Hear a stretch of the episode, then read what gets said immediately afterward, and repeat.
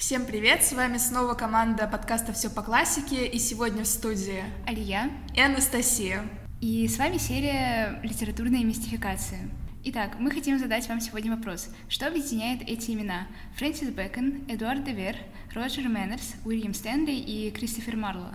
Да, но мы не дадим, видимо, вам, дорогие слушатели, самостоятельно ответить на этот вопрос, потому что мы его будем разбирать как раз в нашем сегодняшнем выпуске. Собственно, все эти имена объединяет одно имя, всем вам известное, а именно Уильям Шекспир. Да, именно этих людей чаще всего называют литературными масками в кавычках Уильяма Шекспира. Да, если вдруг вы ничего не знали, существует так называемый шекспировский вопрос по аналогии с гомеровским, к которому мы уже обращались. Помните, еще у нас был выпуск про Пушкина и Дюма? Ну так вот, здесь тоже все не так однозначно, потому что существует достаточно большое количество людей, которые считают, что Шекспира ну не то чтобы не было, но что сам он был не одарен, а за него на самом деле творила либо группа людей, либо какие-то конкретные личности, которых мы сейчас перечислили. Да, сохранилось не так много свидетельств о Шекспире драматурге, у нас почти нет рукописей, а, оставленных Шекспиром, но сохранилось очень много всяких биографических записей, таких как запись о смерти, рождении, женитьбе и так далее. Да, поэтому, слава богу, хотя бы никто не будет спорить с тем, что такая личность, как Уильям Шекспир, действительно существовала.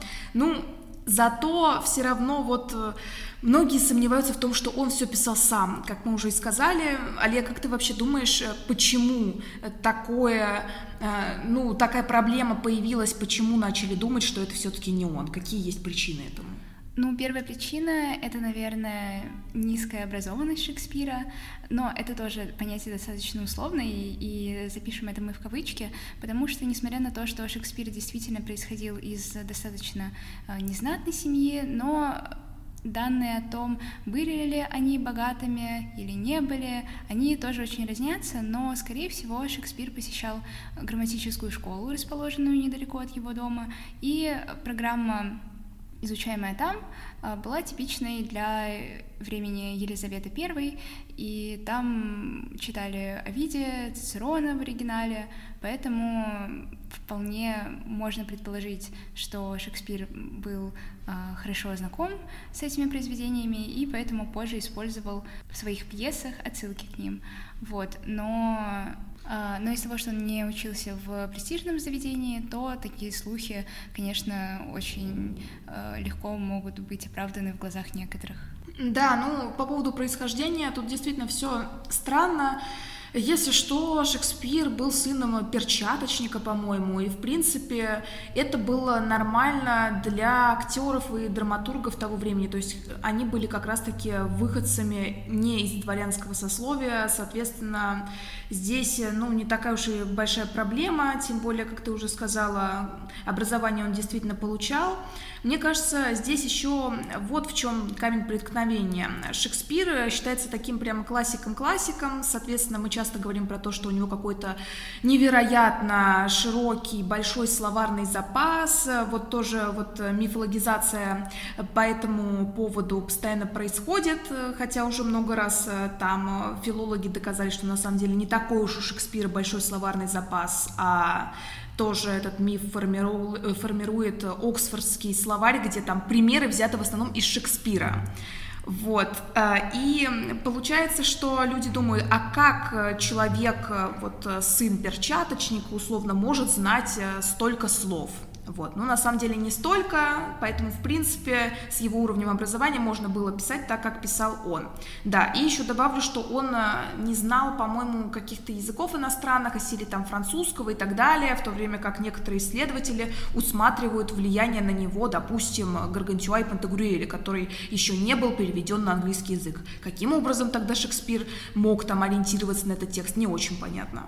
Да, еще если добавить про иностранные языки, Шекспир ведь никогда не был за границей, по крайней мере, об этом не сохранилось никаких свидетельств, и, следовательно, он не мог знать подробности жизни в Дании, в Италии, а как раз-таки в его пьесах эти подробности отражены.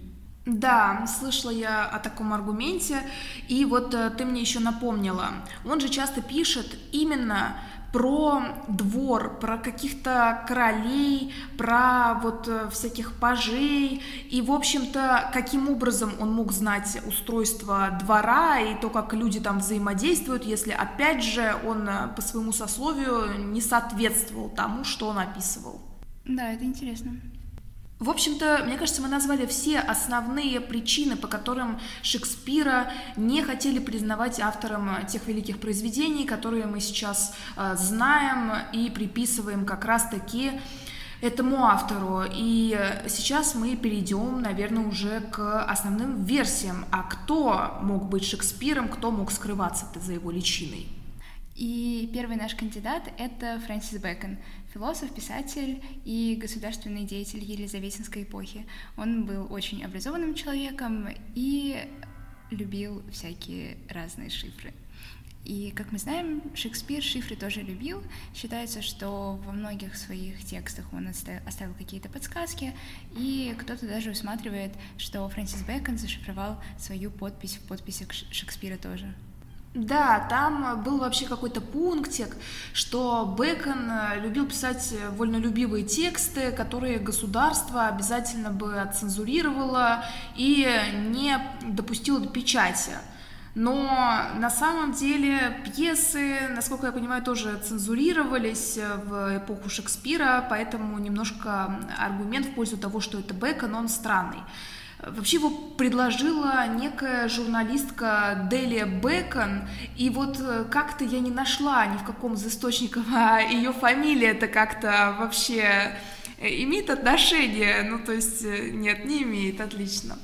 Алия тут головой кивает в сторону, ну не знаю, может быть, ее, по крайней мере, это надоумило, и вот она и решила Бекона выбрать в качестве основного какого-нибудь там да, и, в общем-то, наверное, ее, ее же фамилия, по крайней мере, могла натолкнуть на мысль о том, что Бэкон-то мог быть как раз человеком, который писал за Шекспира. Но в любом случае, скорее всего, это не так, и эта теория антишекспирианская, она провалилась, в общем-то, потому что доказательств особо никаких нет.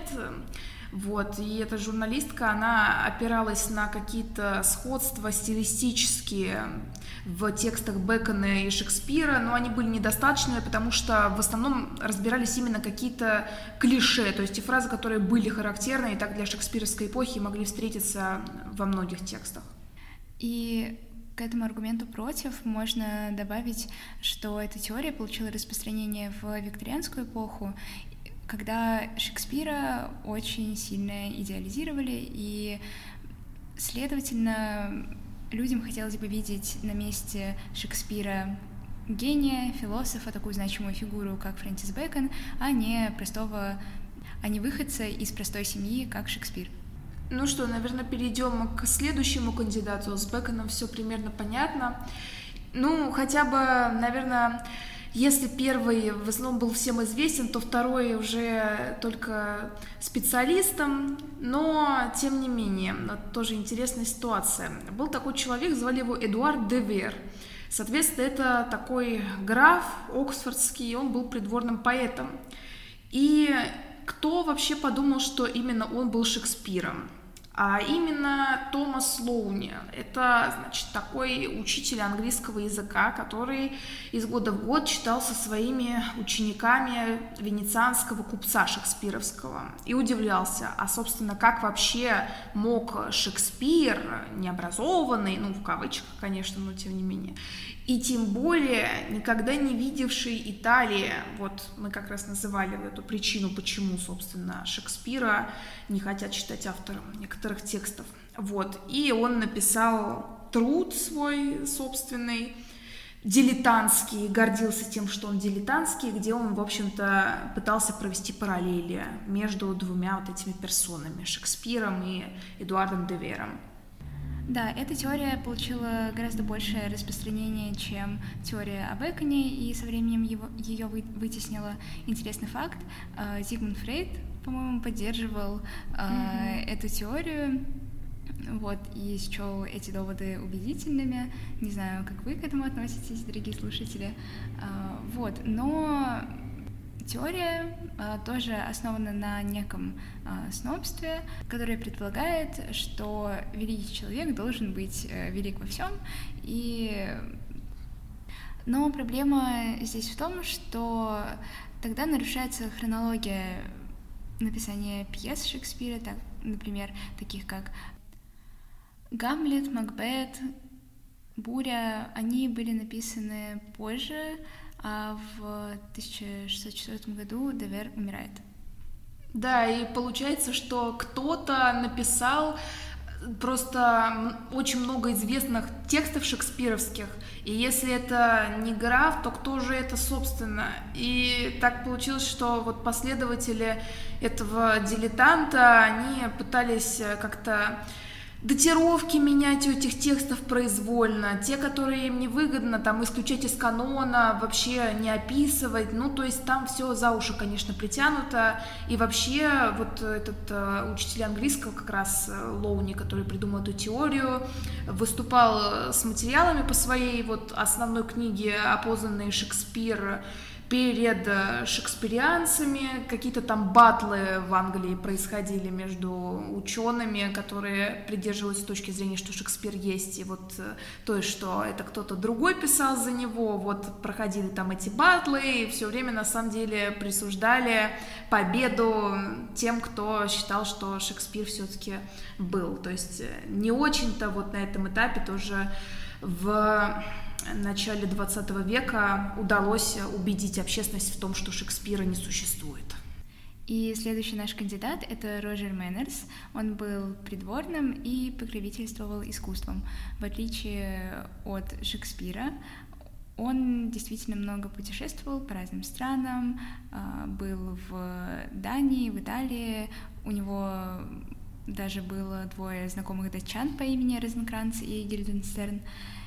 И поэтому он был прекрасно осведомлен о том, как устроен двор, э, как устроены его интриги, и поэтому мог вполне написать какую-нибудь одну из пьес. Но в целом это достаточно бредовая теория, потому что она не находит адекватного опровержения и адекватного подтверждение тоже, потому что, насколько я понимаю, не сохранилось каких-то письменных свидетельств, и все это основывается только на фактах биографии, что Мэннерс хорошо был знаком с культурой. Да, то есть я на самом деле не очень понимаю, почему выбрали именно его. То есть с такой же а, точно степенью вероятности, что вот Шекспир это кто-то другой, можно было выбрать э, любого как бы придворного или покровителя искусств. То есть почему Мэннерс, вот я так и не поняла. Да, если в других случаях э, разоблачители привлекают какой-либо интертекстуальный анализ или анализ мотивов, лексики, грамматики, то в этом случае мы не нашли ничего. Угу. Ну тогда мы можем перейти, наверное, к следующему кандидату в Шекспира. Это Уильям Стэнли, драматург. И, собственно, здесь вот э, какой пунктик важен. Я упоминала, что Шекспир там не знал других языков, не путешествовал. И вот здесь э, важна именно соотнесенность э, с Францией, вот как раз-таки с Рабле, которого я уже упоминала. Есть такой специалист, как раз-таки в творчестве этого автора он разбирается, зовут его Абель Лефранк, и он, значит, там сидел, штудировал Рабле, и вдруг понял, что вообще-то Шекспир э, вроде бы как и ориентируется на этот текст. И ему показалось, что это невозможно. Ну почему, в общем, он ориентируется, если он не знает там французского языка? И он решил, что, наверное, Шекспир это вот тот самый э, государственный деятель Уильям Стэнли который как раз-таки французский язык знал очень хорошо. Вот. И он, значит, публикует свою книгу под маской Уильяма Шекспира и пишет, что вот этот э, товарищ, вот этот драматург другой, он как раз-таки гораздо больше похож на Шекспира. И еще и он сказал, что вот смотрите, это тоже Уильям, как и Шекспир, но это из серии мы обсуждали, да, Дюма и там Пушкин, что их зовут одинаково. О, как интересно, вот тут тоже так, как здорово-то, имена совпадают. Соответственно, подписывался он тоже каким-то особенным образом, этот деятель, так же, как это делал там, по-моему, один из героев Шекспира, и это тоже привлекло внимание исследователя Рабле. Вот. Опять же, в этой теории очень много темных пятен, и сложно сказать, что хоть что-то более определенное, но теория опровергается так. Один из вариантов. В 1623 году выходит «Великая фолио Шекспира», изданная посмертно его знакомыми, драматургами, и туда входят несколько комедий, хроник, трагедий, которые Шекспир написал. Но Дерби на тот момент был жив-здоров. Угу. Так, соответственно, эта теория оказывается тоже у нас несостоятельной. Да, но следующий кандидат у нас, на самом деле, наверное, самый известный, во всяком случае, в филологических кругах, вот даже на истории европейской литературы мы много довольно про это говорили. В общем, зовут его Кристофер Марлоу, и ходят слухи, что если бы он не умер, будучи совсем молодым, то, возможно, он перещеголял бы Шекспира. Вот э, если у нас э, все время автору Макбета приписывают а, всякого рода а, достоинства по типу богатого словарного запаса, то оказалось при подсчетах лексем, что вот как раз-таки у Кристофера Марло язык более а, богатый, и как раз-таки слов он знает больше, образование у него было лучше, потому что у него а, были влиятельные покровители. И, в общем-то, поэтому появляется теория, что как раз именно Кристофер Марлоу писал за а, нашего великого автора. Да, у них же даже похожее происхождение. Они оба были из незнатных семей, но если в биографии Шекспира есть такой достаточно значимый пробел, то про Марлоу все известно. Да, он был сыном сапожника, ну, правильно ты сказала, тоже незнатное такое происхождение. Ну вот ты говоришь, все известно, но известно это в том числе и то, что он э, умер в 1593 году, а Шекспир вообще потом еще очень много всего написал. Соответственно, что здесь э, предлагают, какую версию, а то, что на самом деле убит был не Марлоу, а как будто бы какой-то бродяга, э, труп которого подложили на место там Марлоу и как-то его неправильно опознали, а сам Марлоу на самом деле там со своим покровителем, с которым он состоял в любовных отношениях, э, куда-то там бежал и в тайне от всех под именем Шекспира писал. Ну, на самом деле, теории, они тоже все разлетаются и разбиваются в прах, потому что все-таки многие люди видели, что именно Марлоу был умер, опознали... Был умер, господи. Что именно Марлоу... Блин, простите. Все в порядке. Потому что многие люди на самом деле видели, что именно Марлоу был э, убит и опознали его тело, то есть он э, никоим образом не мог писать. Но действительно стилистические тексты а, Марлоу и Шекспира, они перекликаются. Но перекликаются почему? Потому что Шекспир вообще-то читал некоторые тексты своего более старшего современника и вдохновлялся ими, в принципе, в этом нет ничего такого.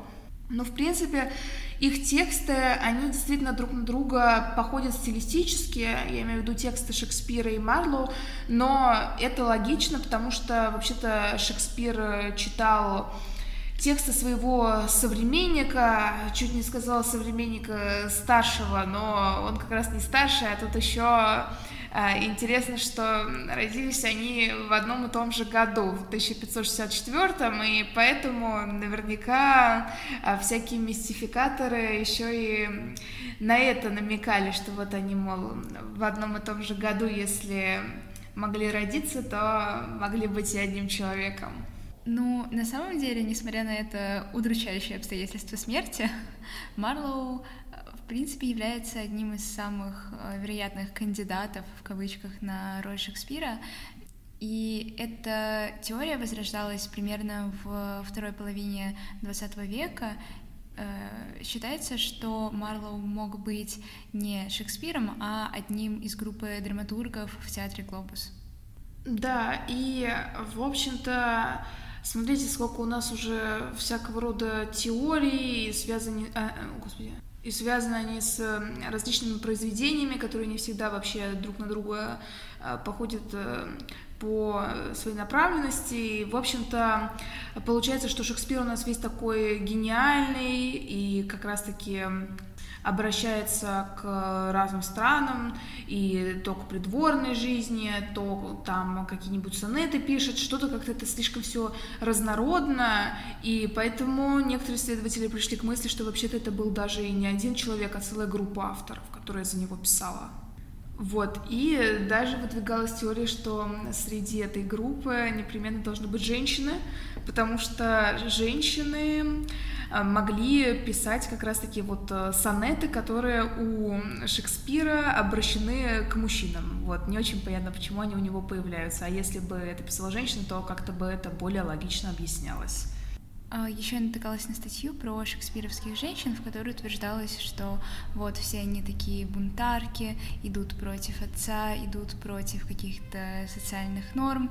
Если честно, я не знаток Шекспира давно не перечитывала, поэтому не могу сказать, насколько эта статья релевантна, но образы женщин у Шекспира действительно яркие, с этим поспорить нельзя. И аргумент появляется такой, кто, если бы не женщина, могла бы э, написать таких героинь. А учитывая, что в ту эпоху женщинам было запрещено писать для театра, то они, скорее всего, если это и делали, то анонимно. Аноним э, мог взять себе псевдоним Шекспира. Да, ну и вообще среди женщин здесь э, выделяется вот теория, что э, Елизавета могла писать сама часть каких-то текстов, или я видела еще какие-то родственники Елизаветы, ну то есть близкие ко двору люди. Да, но на самом деле не только Елизавета, но и первая английская поэтесса Амелия Бассана. Она родилась в 1569 году в Лондоне и имела итальянские корни. Также она, по-моему, жила в Италии какое-то время и в Дании, поэтому знала много о жизни в этих странах. Вот. Считается, что она могла быть прототипом смуглой леди Шекспира, а, но одновременно и самим Шекспиром. Ну и тогда скажем про Мэри Сидни, графиню Пембрук. Она написала трагедию Антонии, и считается, что эта трагедия могла послужить основой, ну или, по крайней мере, просто вдохновить э, Шекспира на создание трагедии Антонии и Клеопатра. И также она, по-моему, переводила Петрарку, вот, и была достаточно признанной поэтессой Елизаветинской эпохи. Да, ну, это мы, конечно, очень много женщин перечислили. На самом деле, далеко не всегда именно женщин как бы выбирали на роль Шекспира. Но действительно, вот э, эта графиня, которой сейчас или я сказала пару слов, она входила, например, в состав э, семи Шекспиров, как их назвал Гилберт Слейтер в 30-х годах, в начале 30-х 20 э, века. А, соответственно, он решил, что там просто все подряд за Шекспира писали, и Бэкон, и граф Оксфордский, о котором мы уже говорили, и там еще э, и Марлоу, и там в том числе была вот эта графиня Пемброк. Короче говоря, сборная солянка уже из различных теорий мистификации у нас э, пошла, это вот уже все стало происходить, да, в 20 веке, повторюсь. Но если вот все это обобщить, что можно сказать? Есть у нас э, стратфордианцы, это люди, которые думают, что Шекспир, он и есть Шекспир, он один, он такой вот весь замечательный, это он все писал. А есть антистратфордианцы, это вот все товарищи, которые выступают э, за какую-то другую точку зрения, что там или Марлоу написал, или Бэкон и так далее, вот кто угодно. Дальше там они уже делятся, и как-то есть уже последователи, разные школы, да. Но, кстати, почему вот это Стратфорд что-то там? Потому что Шекспир родился и, собственно, умер в э, Стратфорде на Эйвоне. Кстати, с этим местом сопряжено кое-что интересное, связанное с шекспировской могилой. Алия, знаешь ли ты, э, что решили сделать на 400-летие со дня смерти Шекспира? А, даже боюсь предложить, раскопать ее и вызвать духа, чтобы он сказал, кто на самом деле был Шекспиром. Ой, ну как раз-таки раскапывать не решились, потому что мне даже немножко стыдно об этом говорить, хотели, хотели долго раскопать могилу Шекспира, но считается, что она подвержена проклятию, потому что там написано «Друг ради Господа, не рой останков, взятых сей землей, не тронувший блажен в веках и проклят, тронувший мой прах». Вот что написано на могиле Шекспира, и вообще исследователи, которые хорошо знакомы с его текстами, увидели, что во многих из них, как минимум в третье, есть упоминание о том, что Шекспир боится эксгумации, то есть извлечения останков из могилы. Соответственно, он это ну, с разными персонажами там сопрягает, но таким образом это все проецирует на его как бы психологию, что смерти он не боялся, вот что его извлекут, очень даже. Поэтому долго как бы его не раскапывали, говорили, что нет, не заглядывайте туда, вот проклятие и так далее. И на 400 лет со дня его смерти честно говоря, вот тоже я это повторяю, думаю, какая дикость. Вот когда Пушкин умер, там э, праздновали потом, что ли, столетие со дня смерти. У Гёте было то же самое. Ну, то есть какой-то странный праздник, да, что вот отмечаем со дня смерти поэта что-то. Ну ладно, опустим это. Короче, они решили просветить его могилу при помощи радара притащили огромное вот это устройство, установили над могилой, чтобы посмотреть, а что там закопано. Еще считали, что если там обнаружат, например, тексты пьес, то эм, таким образом подтвердится, что он их писал, или наоборот не обнаружат. Хотели что-то в других могилах еще поискать, вот у того же Бекона, но тоже не дали раскапывать им. Короче говоря, что они обнаружили? Как ты думаешь, что там вот из интересного нашли? Ой, судя по твоему довольному лицу, там что-то очень необычное. Ну, не то чтобы прямо очень, но тут все похоже на то, что мы с тобой обсуждали в подкасте про Пушкина и Дюма, потому что обнаружили, что, кажется, кто-то своровал шекспировский череп. То есть прямо как с Гоголем? Ну да, что-то такое, хотя могилу-то раскапывать не стали, и там до конца непонятно, что не так с черепом. Но вот, да, как-то так все. Еще думали, что найдут э, семейный склеп, но ничего не нашли.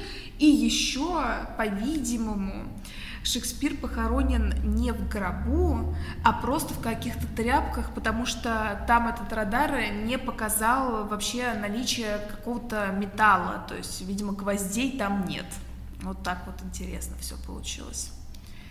Вот, то есть э, рукописи никаких, по сути, не нашли. В общем-то, просто образовался новый вопрос. Кто украл череп, кто не побоялся шекспировского проклятия? Вот вам новый шекспировский вопрос. Дожили. Кстати, еще к заговорам и теориям. А, я думаю, что все знают Энн Хэтуэй, актрису, и жену Уильяма Шекспира тоже звали, догадайтесь как, Энн Хэтуэй. И Шекспир очень-очень сильно похож на мужа Энн Хэтуэй, актрисы нашего времени. И, по-моему, не сохранилось э, портретов семьи Шекспира, но кто-то говорит, что и сама актриса похожа на жену э, великого драматурга. Да, и даже ей напрямую задавали вопрос, не путешествует ли она во времени, и она так всегда уклончиво отвечает, тем самым, в общем-то, э, создавая миф о том, что действительно она это жена Уильяма Шекспира. Хотя вообще, как бы, может, и нет смысла этот миф создавать, потому что э, Шекспир, когда умирал, завещал оставить э, своей жене в наследство что-то такое, вторую по качеству кровать. Да-да-да да-да, вот еще один вопрос, кстати, ну так, подраздел mm-hmm. шекспировского вопроса, что это вообще означает? Да, многие считают, что это слишком меркантильно и как-то очень странно со стороны человека, который писал такие любовные трагедии. Да, и вообще э, есть версия, что он таким образом хотел оскорбить свою супругу, но другие исследователи говорят, что, возможно, как раз-таки это вторая по качеству и удобству кровать, это супружеская ложа, поэтому ничего плохого в этом нет. Ну, давай в завершении этого подкаста немножко расслабимся и поговорим просто о том, где нам встречался Шекспир, в каких ситуациях, может быть, в ВУЗе, и потом уже порекомендуем какие-нибудь тексты. Вот, э, Алия, с чем у тебя ассоциируется этот драматург? Ну, очень стыдно признавать, но он у меня ассоциируется не только с прекрасной сессией на втором курсе, когда мне попался вопрос про комическое в Гамлете, но и с несколькими фанфиками, основанными на сюжетах Шекспира или имеющими очень большое количество ссылок к Шекспиру. Вот, меня даже один из них побудил купить э, красивое издание «Буря», вот, и оно просто у меня стоит, я им наслаждаюсь. Угу. Ага, ну да, кстати, Насчет э, экзамена замечательного у меня тоже был билет по Шекспиру, правда, по Отелло. Но я обрадовалась этому билету, потому что мне очень нравится пьеса. Э, соответственно, кроме этого, у меня он ассоциируется, вот тоже если с чего-то мемного, то с этой картинкой, где Шекспир неистово трясет грушу, хотя вообще-то это неправильная визуализация его фамилии. На самом деле, ну, он трясет копье, ну, если мы это уже будем нормально переводить, а никакую не грушу. Вот, еще в где-то, не знаю, в седьмом классе нам говорили делать обязательно газету про Шекспира, то есть там что-то мы красивое рисовали, прямо он у нас был таким каноном-каноном. Вот. Ну и еще у тебя, по-моему, тоже был этот проект, Э, на Digital Humanities, на нашем курсе по выбору, в общем, всем сказали вдруг среди года, вот, вот вам таблица с персонажами Шекспира, размечайте, кто там какого пола, множественное единственное число, в общем, и нам пришлось этим заниматься, хотя мы не ожидали, что нам какой-то проект подкинут среди года.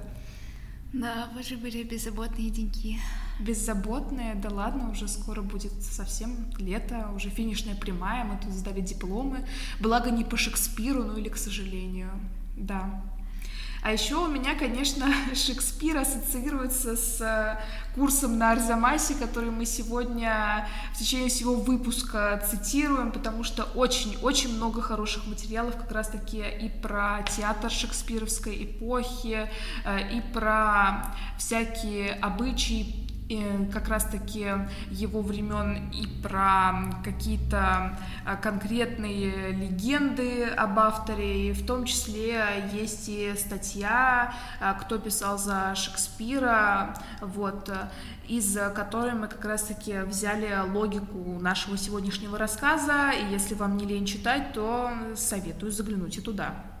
Да, курс а, Арзамаса замечательный, всем его рекомендуем. Ну, еще нам нравятся курсы про Шекспира на постнауке, но, как вы могли заметить, вся критика а, теорий сводится к тому, что недостаточно подтверждений или опровержений тому, что был Шекспир или не был, поэтому мы, наверное, посоветуем вам а, относиться скептически к различным сомнительным теориям и, наверное, больше воспринимать их как нечто для развлечения. Да, ну, собственно, э, то же самое можно сказать и о предыдущих э, двух э, выпусков наших, связанных с э, мистификациями, мы хотели бы подвести вот такой итог. Вот есть у нас, условно говоря, Гомер, есть Пушкин, есть Шекспир, очень разные люди, разные эпохи и, соответственно, культуры, но их объединяет одно. Это такие канонизированные, скажем, авторы, ну или группы авторов, давайте так, для всех мистификаторов.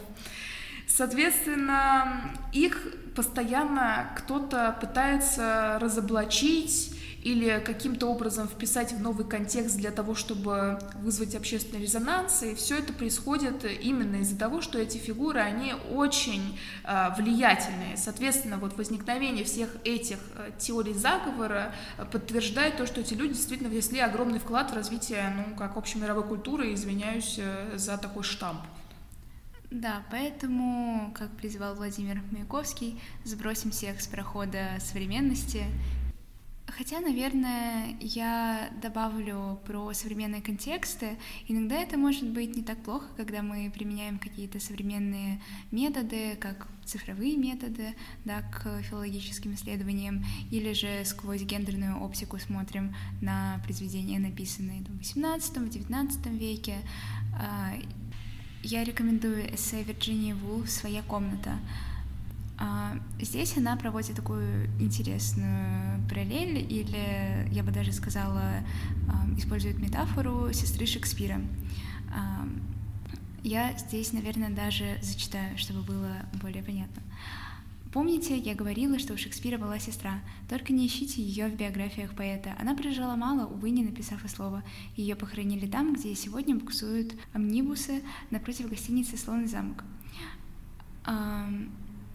Если мы прочтем эссе целиком, а, то увидим, что на протяжении многих-многих веков возможностях женщин и мужчин, особенно в литературе, была огромная разница. Если мужчина из небогатой семьи мог в теории пойти в школу и потом стать драматургом, то у его сестры, женщины, скорее всего, таких возможностей бы не было.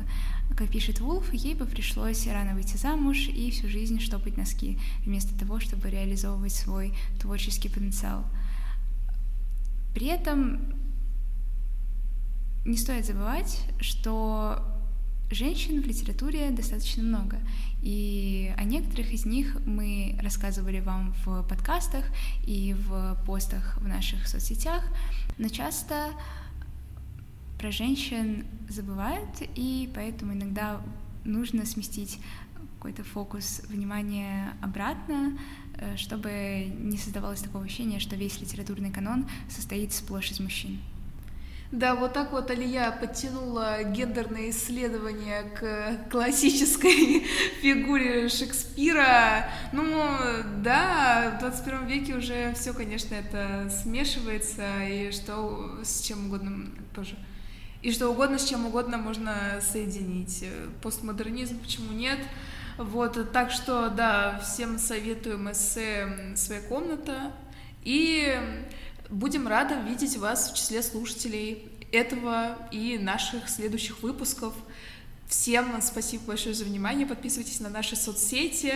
И пока-пока. Всем пока.